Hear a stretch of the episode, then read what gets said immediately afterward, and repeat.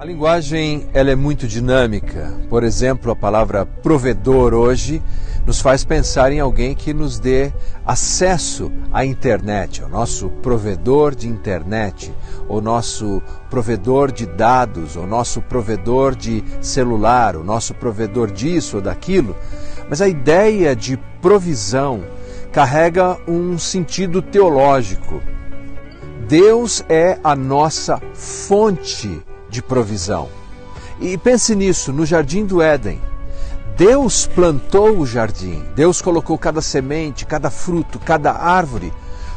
Todos os recursos que Adão precisava estavam disponibilizados pelo próprio Deus. Na história do povo saindo do Egito e peregrinando pelo deserto, Deus era o provedor. Deus fez com que aquele pão pequeno, chamado de maná, nome tão curioso que significa literalmente o que é isso? Eles sequer sabiam o que era, mas Deus lhes enviava o maná. Em outras circunstâncias, Deus lhes enviou codornizes.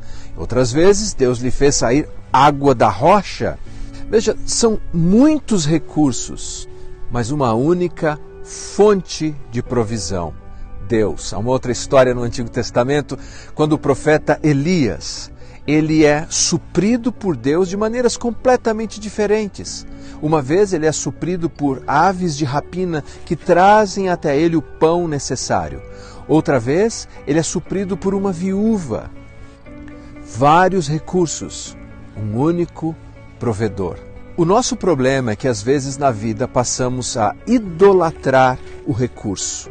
Ou seja, colocamos o recurso acima do próprio Deus. Pensamos que Deus só vai poder nos prover se for através daquele banco, ou através daquele trabalho, ou através daquela pessoa.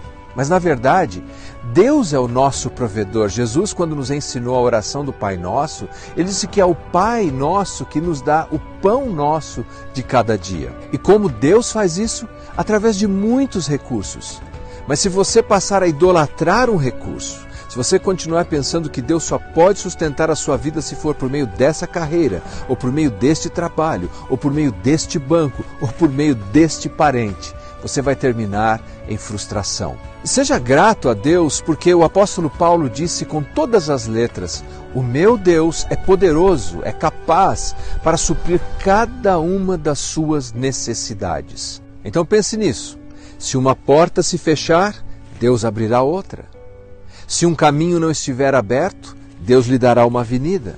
Seja como for, o meio não deve ser jamais idolatrado, mas aquele que nos sustenta a cada dia deve ser adorado. É o Pai nosso que nos garante o pão nosso. Uma das minhas histórias favoritas, eu não sei se ela é real ou apenas uma ficção, é de uma senhora que estava tão desesperada com dificuldade que ligou para um programa de rádio cristão pedindo ajuda, que alguém pudesse lhe oferecer pelo menos uma cesta básica. Um ateu estava ouvindo aquele programa naquela hora e decidiu que desconstruiria a fé daquela senhora piedosa. Chamou alguns garotos e disse: Levem essa cesta básica até a casa dessa senhora. Aqui está o endereço. E quando ela perguntar quem enviou, vocês digam o diabo enviou. E os garotos entraram naquela brincadeira e levaram a cesta básica até a casa da mulher, que recebeu a cesta, agradeceu e entrou.